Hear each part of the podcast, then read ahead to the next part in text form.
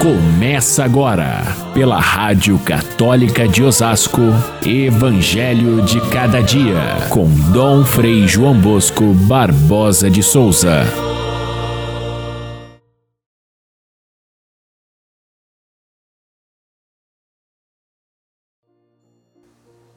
José e Maria ficavam admirados com aquilo que diziam do menino.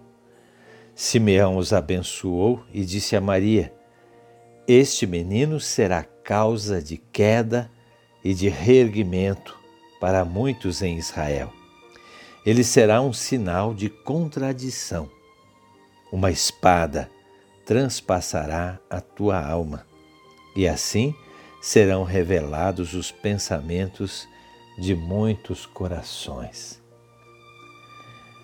Caríssimos irmãos e irmãs, ouvintes do nosso Evangelho de cada dia, celebramos hoje o dia de Nossa Senhora das Dores, aquela que em todos os momentos da vida de Jesus esteve presente, acompanhando e sofrendo todos os seus sofrimentos, que são para nós motivo de redenção, de salvação.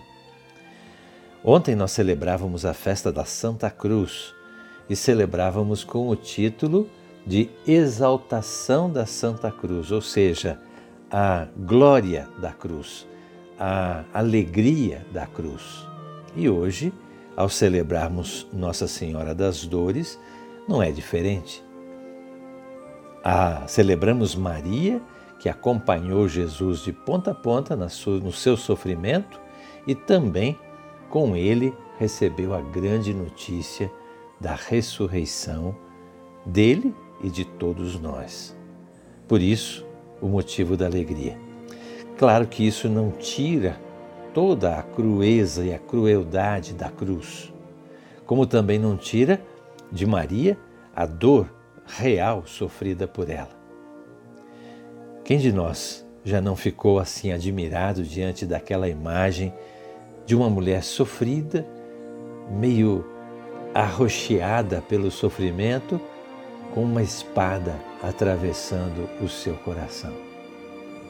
Me lembro, quando pároco, que as criancinhas pequenas da catequese, ao visitar a imagem de Nossa Senhora das Dores, perguntavam para a catequista por que, que ela tem essa, essa fisionomia de sofrimento. Por que, que ela tem essa espada uh, atravessando o seu peito? Imagino que, mesmo não sabendo entender muito bem, aquelas crianças ficavam marcadas por essa imagem que marca desde sempre a todos nós. Maria, nossa mãe das dores. São dois textos de evangelhos que são sugeridos no dia de hoje. O primeiro é essa profecia de Simeão que eu acabei de ler. Uma espada te atravessará a alma. A outra passagem é aquela de Maria ao pé da cruz, quando Jesus entrega João, o seu discípulo amado, a Maria e entrega Maria, a sua mãe, aos cuidados de João. É, nos dois casos, nós encontramos em Maria a mulher corajosa, fiel, em todos os momentos, capaz de sofrer sim, mas sem desistir, sem fugir, sem desesperar. E nesse sentido, ela é, Maria, Nossa Senhora das Dores, uma imagem perfeita, não só de cada mulher que sofre, mas também de cada um dos cristãos que abraçam a cruz com Cristo. Ele mesmo disse que para sermos cristãos, para segui-lo, nós deveríamos re rejeitar, é, renunciar a nós mesmos e abraçar a cruz. Ela o fez em primeiro lugar e serve de modelo e espelho para cada um de nós. Por outro lado, Maria é o espelho fiel da igreja, a igreja que segue os passos de Jesus e por isso então ela assume todos os sofrimentos de todas as pessoas da humanidade. Ah, nós ouvimos sempre aquela frase inicial da Constituição Dogmática Gaudium et Spes do Concílio Vaticano II, E começa exatamente dizendo que as alegrias e as esperanças, mas também e sobretudo as dores e as angústias de todos os homens, de todos os tempos, são as dores e as angústias, as esperanças e as alegrias da igreja. Portanto, ela encarna, em primeiro lugar, seguindo a Cristo e abraçando a cruz, o seu sofrimento, mas também ela acolhe a todos os sofredores, essa é a sua missão.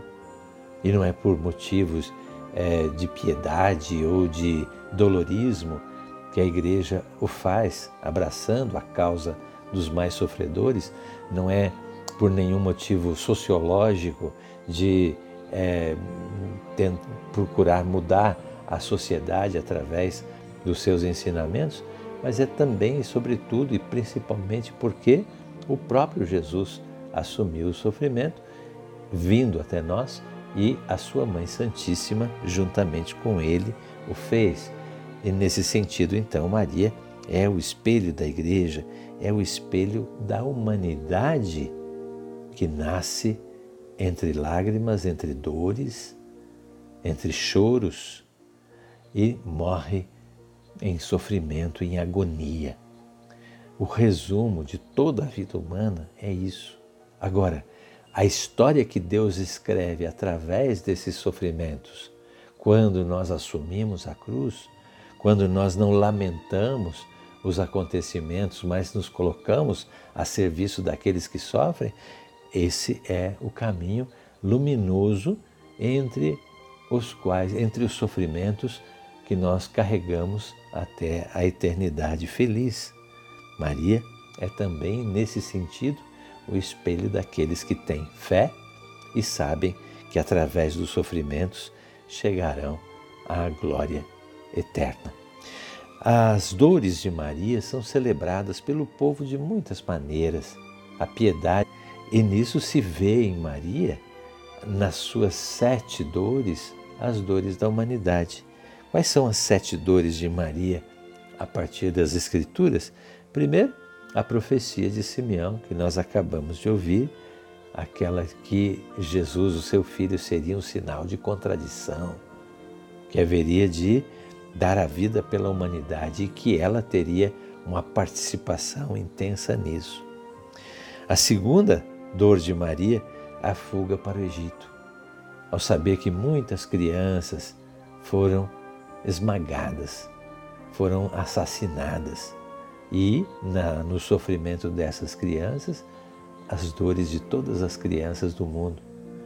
Maria assume na, o sofrimento daqueles que são migrantes e que têm que fugir, os refugiados, para outros lugares para escapar das, dos, dos terríveis, das terríveis perseguições que existem entre os homens. A terceira grande dor seria aquela de perder o seu filho por três dias em Jerusalém, encontrando-o depois no templo. E aqui nesta terceira dor nós encontramos a dor de todas as mães que têm os seus filhos perdidos pelos caminhos do mundo, no erro, na, na mentira, na violência, na, no vício e em todas as formas de destruição. A quarta grande dor de Maria, a, o encontro com Cristo na via sacra, o momento da, da, de encontrar o seu filho carregando a cruz e ela participando daquele momento com, todos os, é, com todas as dores de mãe, vai contemplar na quinta dor a morte de Jesus no Calvário, a morte de um filho, a maior dor de uma mãe. Por, por em seguida, na sexta dor, a descida da cruz, em que ela tem o seu filho morto nos seus braços. A esperança da ressurreição acabou? Não Maria guardou a sua fé até o momento final. E por último, o sepultamento de Jesus, motivo de separação e grande dor. Temos aí então o quadro de Maria, Nossa Senhora das Dores, mas que depois se torna totalmente redimida com Cristo pela dor, mas também ressuscitada com Ele na glória. Então, vivamos esse dia de hoje lembrando de Maria e de todas as pessoas que sofrem e também das nossas próprias dores. Fiquem todos com Deus. Até amanhã, se Deus quiser.